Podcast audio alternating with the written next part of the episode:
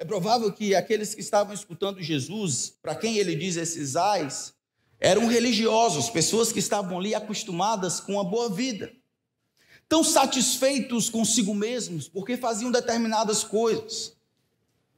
Veja que um dos maiores problemas no ministério religiosidade dos fariseus, dos escribas, que eram os líderes religiosos naquela época, no inferno, haverá mais pessoas religiosos do que pessoas ateias. Mais pessoas que acreditaram que de alguma forma, por causa dos seus méritos, porque faziam uma coisa aqui, da sua honestidade, da sua honradez, da sua vinda para a igreja, dos seus sacrifícios semanais, essas coisas, acreditavam a ele um determinado status. Haverão mais pessoas lá que confiaram em si mesmos do que pessoas que simplesmente descreram em Deus. Jesus descreve como os filhos do reino aqueles que se aproximam de Deus como pedintes, que entendem a sua necessidade, não confiam em si mesmos para produzir injustiça que os aprove diante de Deus. Por isso eles estão insatisfeitos com as coisas daqui, por isso eles choram, por isso eles são incompreendidos. Por outro lado, nós temos aqueles que vivem nessa vida completamente abastados, cheios de si, e recebem aqui esta consolação, onde não há motivo para chorar, eles estão felizes consigo mesmos, felizes com a sua religiosidade. Esses, no entanto, esses que estão felizes e completos consigo mesmo, eles são exatamente o oposto daqueles que são filhos do reino, que não encontram satisfação nas coisas dessa vida. Jesus ele está tentando explicar quem são os filhos do reino por meio de comparações. E as comparações não acabam aqui. Alguns vão dizer que a melhor maneira de compreender a cor de alguma coisa é colocando aquela cor sobre outra. A melhor maneira de perceber o quão preto ou negro é aquela cor, colocando ela perto do branco. Jesus vai fazer isso muitas vezes, e por todo o sermão, ele vai tentar contrastar o como os discípulos se veem em contraste com o que os outros se veem. E depois como os discípulos veem os seus inimigos em contraste com o que os outros veem os seus inimigos. Então, na primeira parte do sermão, Jesus descreve os discípulos, bem-aventurados que têm fome, eles se veem como necessitados, insatisfeitos com as coisas dessa vida. Bem-aventurados aqueles que são necessitados, são pobres de espírito. Bem-aventurados aqueles que choram, Bem-aventurado aqueles que antecipam, que são justiçados, é como eles se veem. Do outro lado, aqueles que são filhos do diabo filhos da condenação, é como eles se veem, sem motivo para tristeza, sem motivo para problemas, eles estão fartos, satisfeitos, são autossuficientes, é como eles se observam. E se é assim que você se vê, é isso que você é. Se você se vê como alguém que não precisa de Deus, é porque você de fato não precisa de Deus. Porque o que Deus quer lhe dar ou pode lhe dar, você não quer. As coisas que Jesus de fato quer dar não está à venda para ser comprado. É como você se vê, revela quem de fato você é. Você acha que precisa de Deus? Para quê? Se você acha que precisa de Deus para dar uma ajudinha, se você acha que precisa de Deus para conferir alguma ajuda aí, porque você já é uma pessoa boa, você é uma pessoa honesta, você é um pai de família, uma mãe de família, você é um bom filho, você acha que Jesus precisa simplesmente ajudar você, isso é próprio daqueles que se veem como fartos, autossuficientes, que agora riem da sua condição, mas que haverão de chorar naquele dia. Versículo 27, que é o nosso texto de hoje.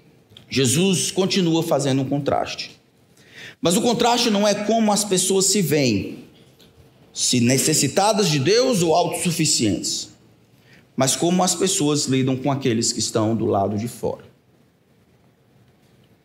Como as pessoas lidam com aqueles que estão do lado de fora. O versículo 27 precisa ser entendido. Jesus, depois de falar sobre esses que aguardam condenação, no versículo 26, ele diz no verso 27: Digo, porém, a você, estabelecendo mais uma vez um contraste.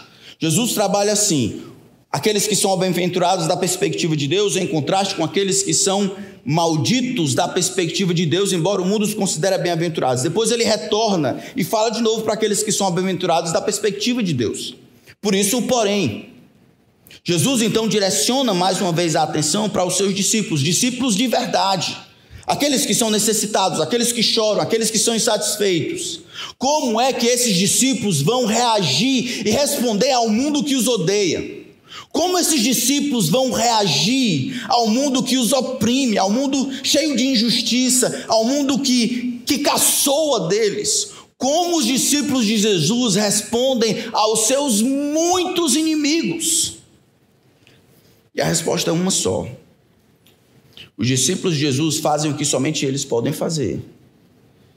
Eles amam seus inimigos. Vocês entenderam bem? Jesus está dizendo para os seus discípulos. Ele descreve os seus discípulos como aqueles que me ouvem. Digo, porém, a você, em contraste com esses que eu acabei de dizer, de que aguardam apenas condenação, eu digo a vocês que me ouvem. Quando Jesus está pregando um sermão, quem estava ouvindo Jesus? Todo mundo, em um sentido. Todos aqueles que têm habilidade auricular conseguem ouvir, assim como uma multidão aqui. Jesus não está falando daqueles que conseguem ouvir o que é articulado pelo aparelho fonador de Jesus. Jesus está falando com aqueles que pegaram, que entenderam. Jesus está falando para mim, Jesus está falando comigo como seu discípulo. O que Jesus está dizendo não é para minha mãe, para o meu pai, para minha esposa, meu vizinho, o camarada que foi curado. O que Jesus está dizendo, ele como meu Senhor, ele como aquilo que minha alma antecipa e precisa, ele está falando para mim. Aqueles que entenderam. 1 Coríntios capítulo 1, o apóstolo Paulo vai dizer: vai falar daqueles que, tomados pelo Espírito, levados pelo Espírito, transformados pelo Espírito, eles conseguem discernir as coisas espirituais. Não são como os homens naturais, que não conseguem compreender as coisas do Espírito. E isso que Jesus está ensinando agora. Se você não é crente, não vai entender, não vai gostar, é coisa de doido, de ridículo, coisa de fanático, é coisa de gente que não sabe nem o que é está acontecendo. Porque amar os inimigos é talvez de todas as verdades que Jesus diz nesse sermão, aquela que é mais ponta-cabeça. Mesmo os judeus naquela época haviam torcido a palavra de Deus para justificar um ódio àqueles que não seguiam a Deus. Os salmos imprecatórios que clamavam que o Senhor agisse para proteger o seu nome e punir os pecadores, foi recebido por alguns religiosos como uma justificativa para acalentarem ódio no coração. O mundo, ele odeia Tito capítulo 3, versículo 3 é como ele descreve os, aqui, todos nós. Paulo, inclusive.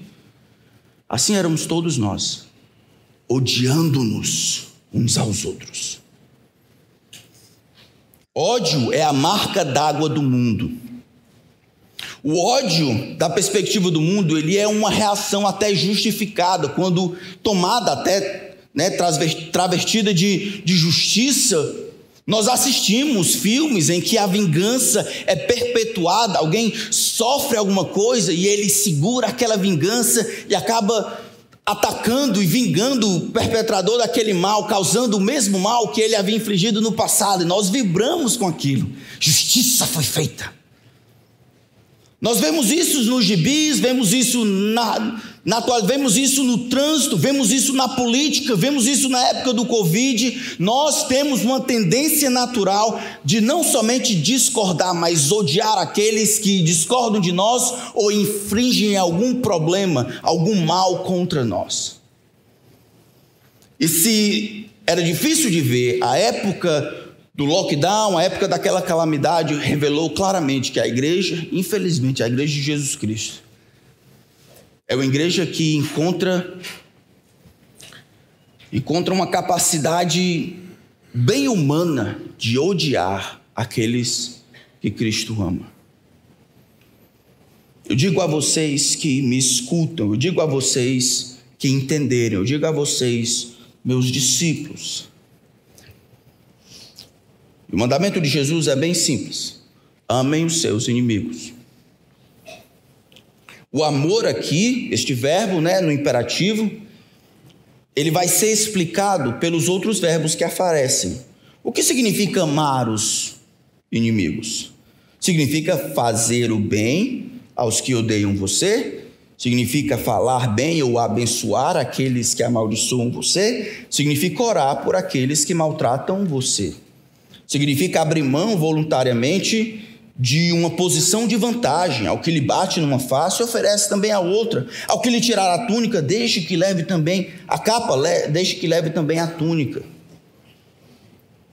E o que significa este inimigo? Quem é este inimigo? O inimigo aqui é aquele que odeia, no final do versículo 27. Inimigo aqui é aquele que amaldiçoa, inimigo aqui é aquele que maltrata você.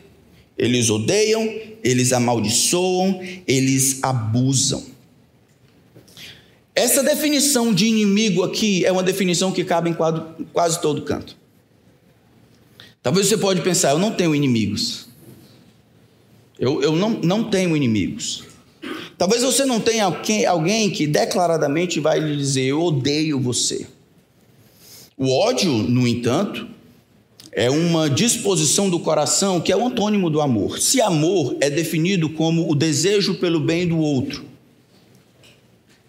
e o esforço para que esse bem que eu desejo de fato aconteça, ou seja, não é algo etéreo, imaterial, é aquela, aquele sentimento legal, não é o desejo pelo bem do outro, bem definido pelo Senhor que diz o que é bem, e o esforço para que isso aconteça, o ódio vai na contramão. O ódio é não desejar o bem, num sentido bem simples, ou sabendo o bem, não se esforçar para que aquele bem aconteça. Ódio aparece em 1 João como passividade. Por isso que é pecado, todos aqueles que sabem que devem fazer o bem e não fazem, isso pecam. Pecam por quê? Porque não agem com amor, agem com ódio. O ódio aqui, nesse sentido, é não desejar o bem do outro, e caso deseje, não se esforce para que isso aconteça. Isso coloca eu e você, todo mundo no mesmo bojo. Você é culpado de odiar pessoas não desejando o bem, não se esforçando para que o bem, levando a sua vida, vivendo na passividade, esperando pelo melhor, é Deus te abençoe, é vai com Deus. Enquanto eu vivo minha vida, enquanto eu quero que esse negócio acabe, enquanto você vive a sua. E todos nós temos pessoas, nos encontramos com pessoas que têm esse mesmo tipo de atitude para conosco. Alguém que não se importa conosco. Pode ser um membro da sua família que tem abusado de você, falado mal de você, que tem injustiçado você, alguém, um pai, uma mãe, um irmão, que tem trabalhado, causado males, problemas. Esse é o seu inimigo, um professor da faculdade, um professor da universidade, um colega que injustiçou você, que traiu a sua confiança, que falou mal de você, um irmão que levantou uma fofoca, que disseminou uma maldade contra você, uma esposa, um filho que traiu a sua confiança que desrespeitou você, falando mal de você para os outros. Inimigos, eles estão em todo canto. Aqui, os inimigos, eles aparecem mais no nosso relacionamento com o mundo. Como o mundo olha para os discípulos de Jesus e eles maltratam, eles odeiam, eles caçoam, eles rejeitam. Mas inimigos ou adversários existem em todo canto. E se nós não aprendermos o que Jesus nos ensina sobre como tratamos os inimigos, nós cairemos no problema que Jesus vai falar do versículo 32 até o versículo 36. Sermos taxados como pessoas absolutamente naturais que só conseguem amar naquele amor puramente humano, aquele amor da criação de favor, aquele amor que é tão natural, tão animal, que qualquer filho do diabo consegue ter sem nenhuma necessidade do Espírito Santo, sem necessidade da palavra de Deus, que ateus, budistas, islâmicos, em qualquer outra religião, não importa se acredite numa formiga ou no rei do universo, consegue amar aqueles que lhe amam. O que Jesus está dizendo é tão sobrenatural que somente aqueles que nasceram do alto serão capazes de fazer. Somente aqueles que conheceram Jesus, que tiveram o seu coração de pedra transplantado por um coração de carne, que agora conseguem ver claramente o que é importante, receberam do Espírito poder para amar de uma maneira sobrenatural. Romanos capítulo 5, versículo 5 vai dizer que o amor de Deus é derramado em nossos corações pelo Espírito. Não é um amor de mãe, não é um amor de pai, é um amor divino. Que Deus concede do alto de sua habitação, por meio desse conduíte que é o Espírito Santo, arriando em nossos corações, nos dando capacidade de amar as pessoas que nos odeiam, que nos maltratam, que nos amaldiçoam. Só isso já seria grande demais para nós considerarmos. E a questão, irmãos, que Jesus quer é que você veja onde você está. Você não vai ser julgado, ou Jesus não está esperando, como e Jesus não vai ficar abismado com a sua capacidade de amar a sua mulher, de amar a sua mãe, de amar o seu filho, a sua filha, de amar até irmãos legais que nós temos aqui, que são muitos até. O poder para fazer o sobrenatural, ele aparece quando as pessoas maltratam, destroem, injustiçam, quando o versículo 22 acontece. E você responde de uma maneira sobrenatural. Você ama. É difícil ver uma coisa mais contracultural do que esse amor que Jesus tem a dizer. A extensão do amor dos discípulos é absurda. Um pregador disse que estava caminhando para a igreja e ele olhou no, atrás do carro, tinha um adesivo. O adesivo dizia assim: Deus em todas as coisas. E aquele pregador ficou animado em saber, talvez, o, o motorista considerasse Deus como sendo o centro de todas as coisas. Aí ele olhou para o outro lado e tinha um outro adesivo que dizia assim: morte ao, ao motorista bêbado que matou meu filho.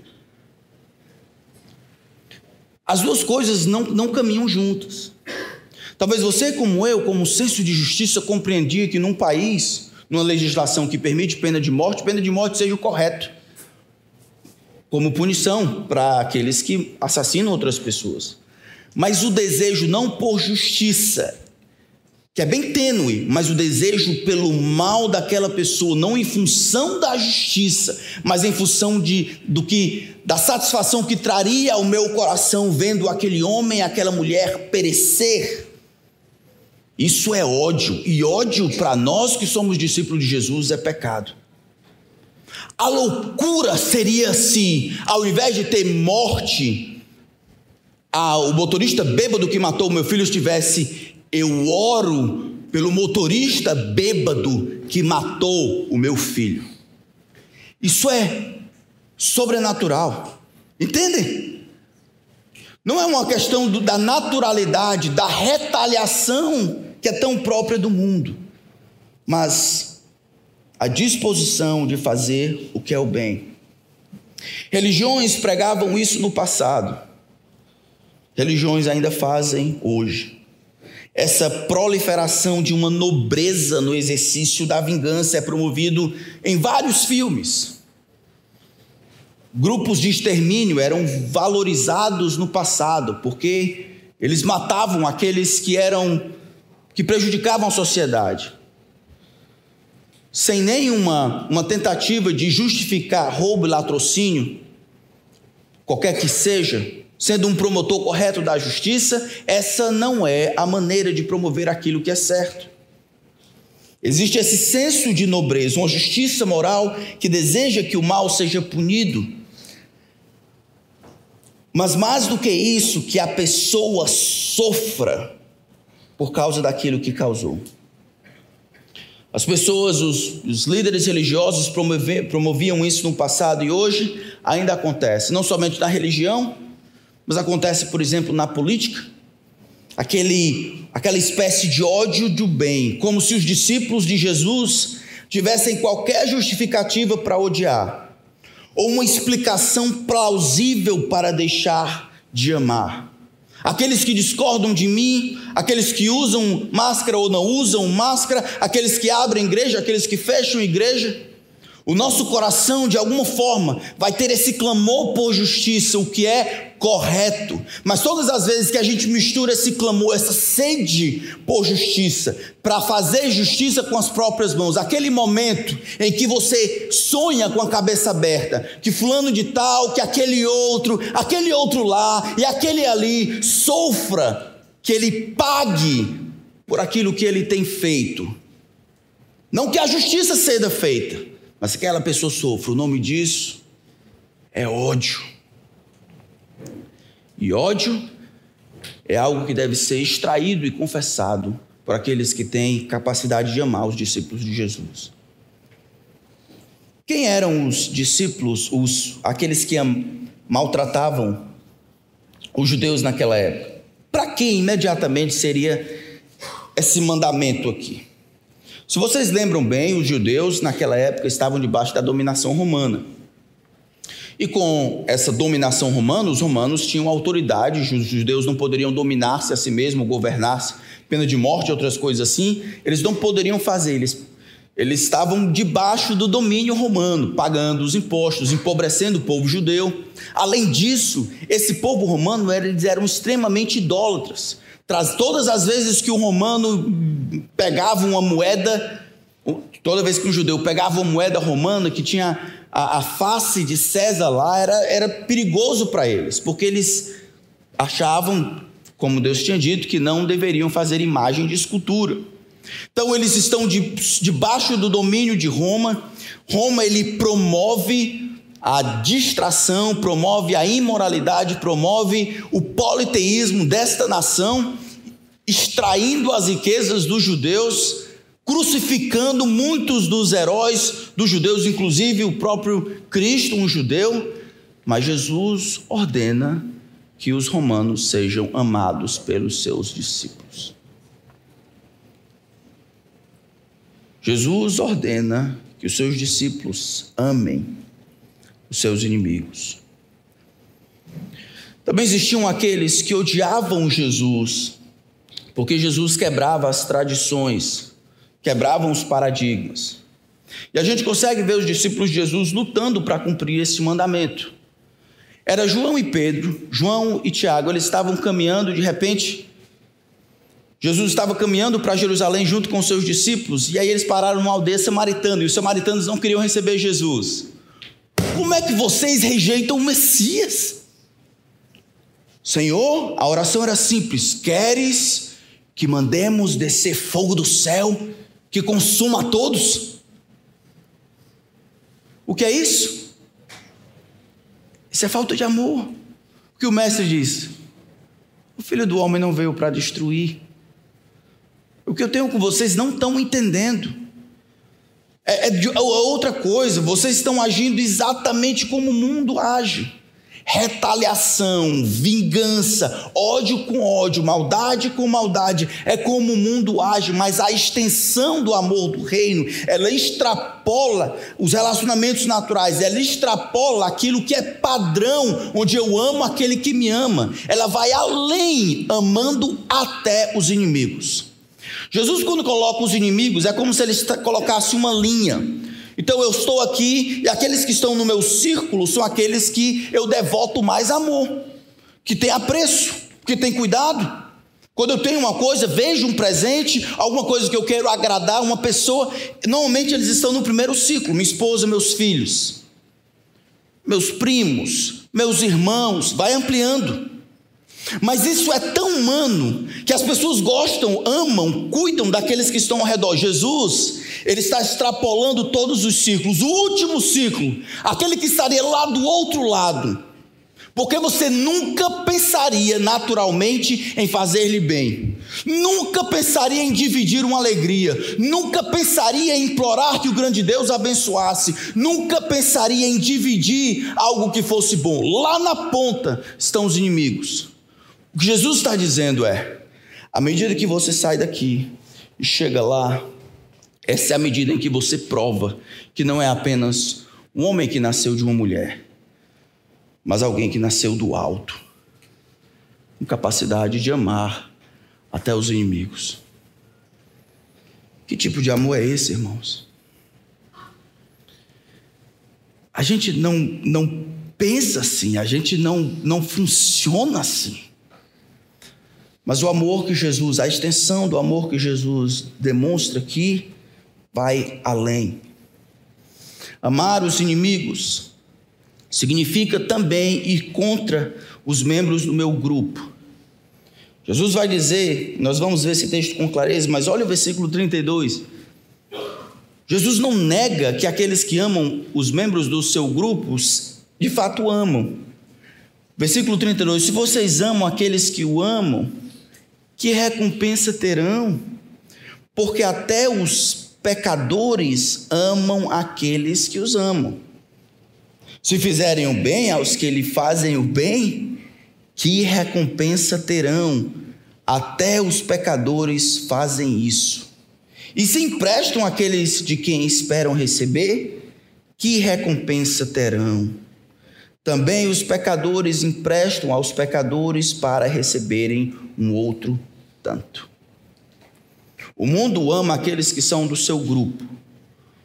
O mundo ele é rachado e quebrado por essas divisões. Essas divisões são causadas por um amor limitado, humano. Eu amo aqueles que estão no meu partido político, aqueles que gostam da minha ideologia, aqueles que estão na minha religião, como se eu tivesse justificativa e explicar. Não para concordar, não estou dizendo isso. Mas para ter qualquer outra coisa que não for disposição pelo bem daquela pessoa. Justificativa diante de Deus para amar aqueles que assassinam bebês no, centro, no, no ventre. Nós não temos. Justificativa para odiar aqueles que, que vivem de uma maneira incorreta, que de uma maneira pervertida, homossexuais, nós não temos essa justificativa. Nossa resposta precisa ser sempre do amor. Na época de Jesus, muitos grupos pensavam exatamente de uma perspectiva humana. Os essênios, que eram as pessoas talvez mais santas daquela época, tinham os fariseus que já estavam fora do, do, das pessoas comuns, e os essênios, que haviam se isolado no deserto para fugir do mundanismo de Jerusalém. Eles diziam assim: Preste atenção. Ame todos os que Deus escolheu e odeie aqueles que ele rejeitou. Os fariseus diziam assim em relação aos judeus. A máxima deles era: se um judeu vir um gentio, ou seja, alguém que não é judeu de raça, caindo no mar, não ajude, porque está escrito: não se levante para derramar o sangue do seu próximo, mas esse homem que caiu no mar não é o seu próximo. Em outras palavras, porque ele é gentil, observe ele morrer afogado. Não ajude. Esse tipo de mentalidade está em todo canto. Jesus, no entanto, nos ensina a outra coisa. Nos ensina a amar os nossos inimigos. Em Romanos capítulo 12, apenas um texto para nós lembrarmos. Romanos capítulo 12.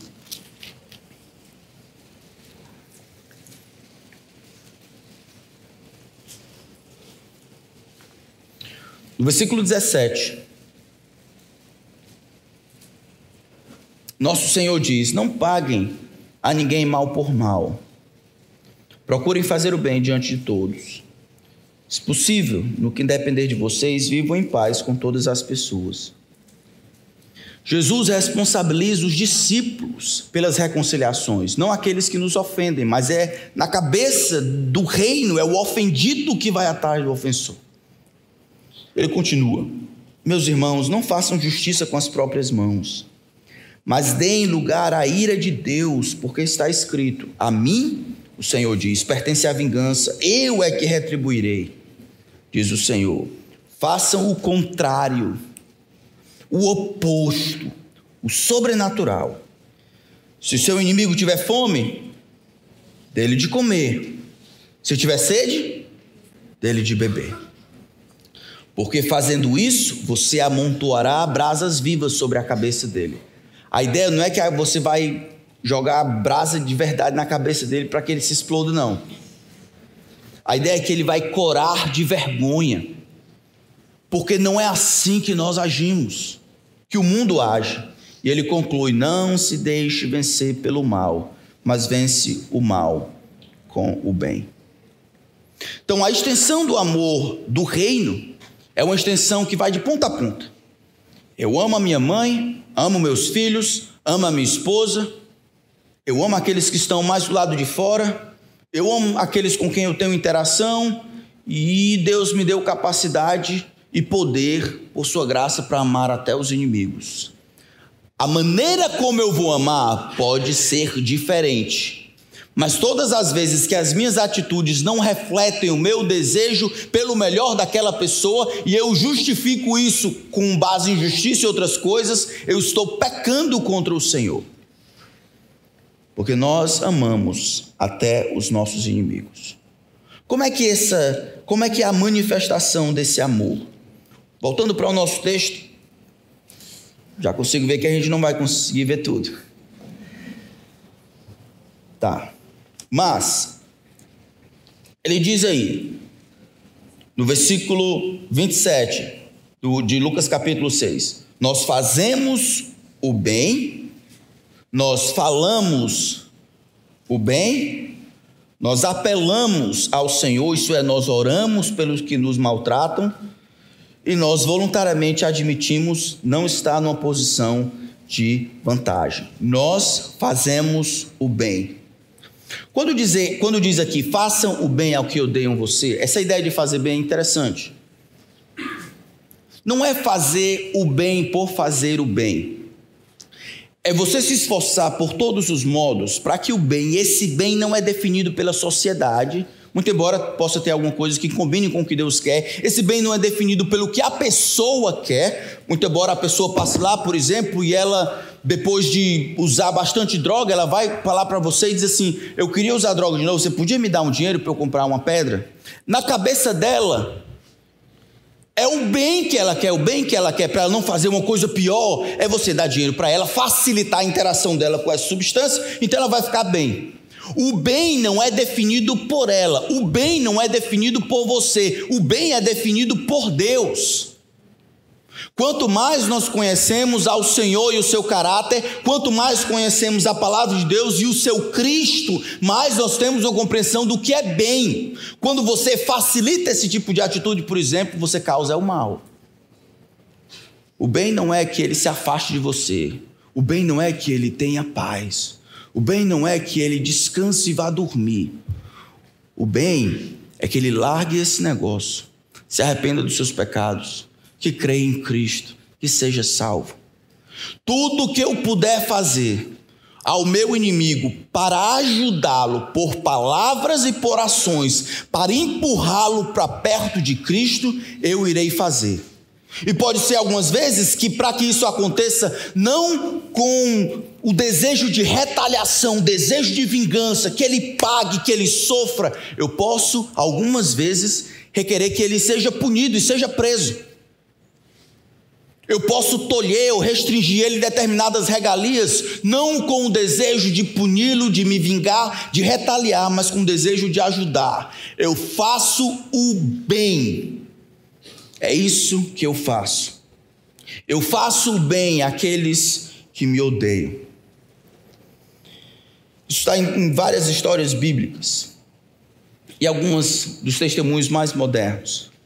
No século passado, um dos homens Bruce Wickerson. Ele era um missionário, missionário de, de, de, de favelas, favelas dos Estados Unidos. E aí ele foi pregar o evangelho num grande centro em Chicago, um grande centro de imoralidade, de morte, tomado por gangues. Um desses homens que controlavam as gangues ali era Nick Cruz. E aquele homem chegou lá para plantar uma igreja. Foi conversar com os, os líderes das gangues, dizer que ia pregar o evangelho ali. Então eles fizeram muito mal a ele, mas ele voltava. Ele voltava. Várias vezes ele quase foi esfaqueado até a morte. Uma dessas interações com Nick, que era um, era um dos líderes da gangue, ele disse: Rapaz, se você voltar aqui de novo para o pastor, se você voltar aqui outra vez e ficar pregando esse negócio, eu vou lhe cortar todinho. E Bruce, lá do lado, disse assim: Se você me cortar em mil pedaços, os mil pedaços vão amar você.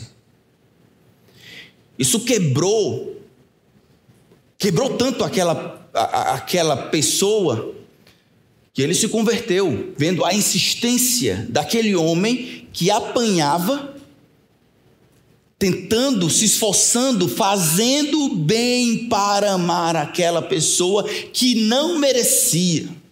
A grande diferença, irmãos, é que esses que estão dentro do nosso ciclo, na minha e na sua cabeça, eles merecem o nosso amor, e porque nós queremos o bem deles, nós achamos, conferimos a ele, um, eles um determinado valor, eles, nós, nós queremos que eles acertem, é como se fosse natural, normal, nós amamos essas pessoas elas não nos fazem mal, elas nos ajudam, elas são membros da nossa família, eu sou um pouco responsável por isso. E à medida que o ciclo vai aumentando, essa responsabilidade, esse apreço, esse gostar, acaba.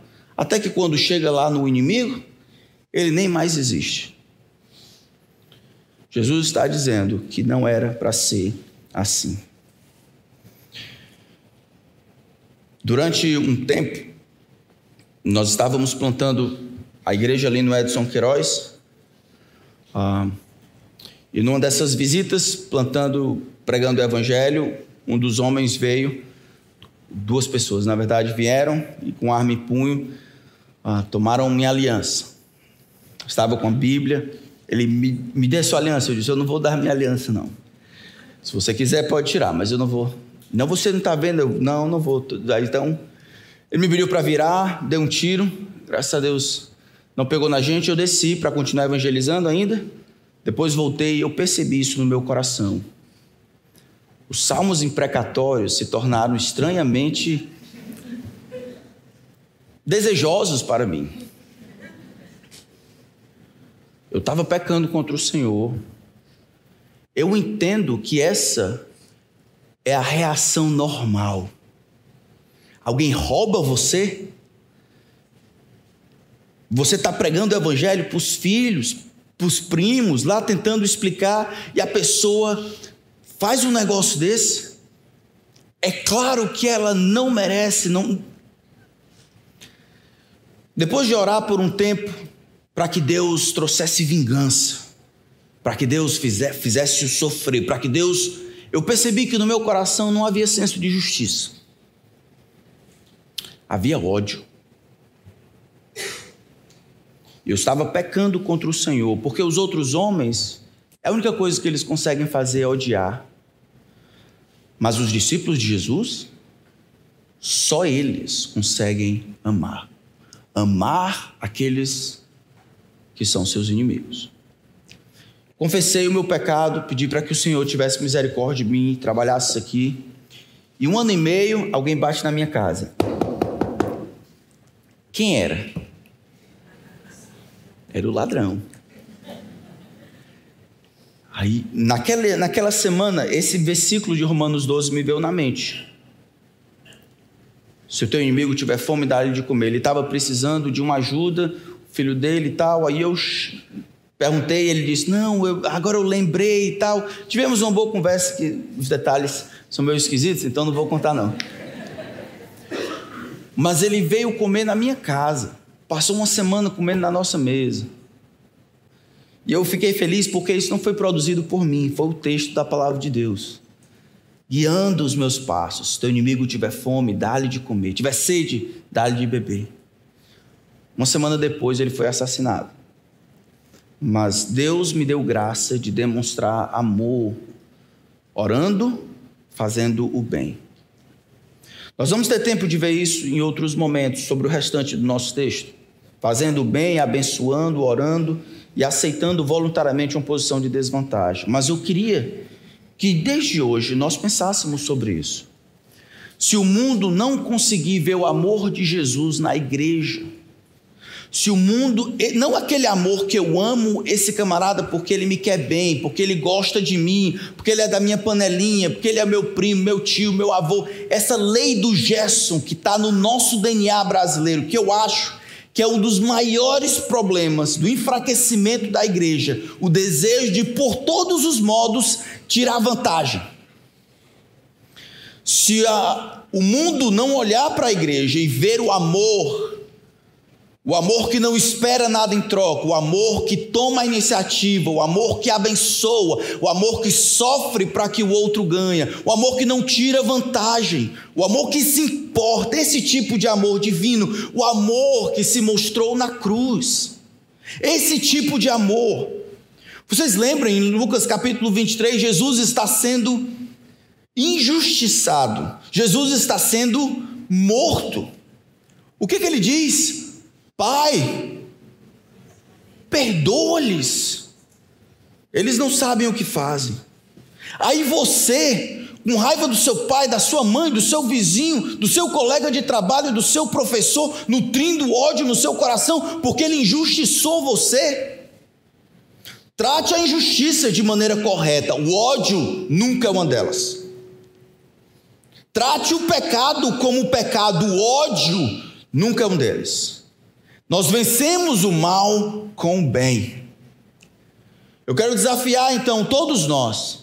Se temos problemas com as pessoas, se temos, se Deus traz na sua mente agora alguém que você não tem se engraçado, na verdade tem nutrido uma indisposição para com essa pessoa por algo que ela fez e fez mesmo. Eu quero desafiar você diante de Deus para demonstrar o poder espiritual que emana da cruz e amar como Jesus amou. Doar, abençoar, orar, amar, mesmo que isso custe muito. O desejo de Deus é que a gente ame, porque só os discípulos de Jesus podem amar. Podem amar desse jeito aqui. Vamos orar silenciosamente.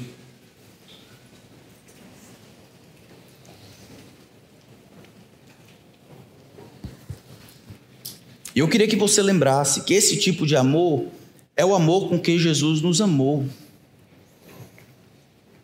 Nenhum de nós, nenhum de nós mereceu o amor de Jesus. Nós éramos, por natureza, filhos da ira.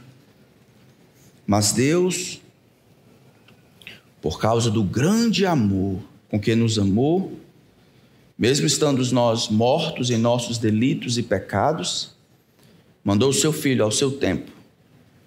E o seu filho foi castigado pelas nossas transgressões. Com base nisso, meus irmãos, amemos uns aos outros, perdoemos uns aos outros, oremos uns pelos outros, abençoemos uns, uns aos outros, amemos os nossos inimigos, façamos o bem àqueles que nos perseguem. Pai, eu imploro que o Senhor ajude o teu povo, principalmente aqueles dentre nós que nutrem ódio em seu coração. Um pecado acontecido no passado, uma briga, uma desventura, no presente, entre irmãos, familiares. Ajuda, Senhor, os meus irmãos a demonstrarem que nasceram do alto, agindo de maneira sobrenatural, não seguindo o padrão normal e comum do mundo, mal por mal, olho por olho, dente por dente, mas amando aqueles que são nossos inimigos. Faze-nos replicar o modelo que vimos em Cristo o qual, quando, quando era amaldiçoado, e castigado, não revidava. Quando era ultrajado, não revidava com ultraje, mas se entregava àquele que julga retamente. Faz-nos replicar a loucura do Evangelho no amor sobrenatural, mesmo aos nossos inimigos. Para que o mundo veja o amor de Cristo na igreja e se renda a Jesus Cristo, nosso Senhor. No nome de quem oramos. Amém. Amém.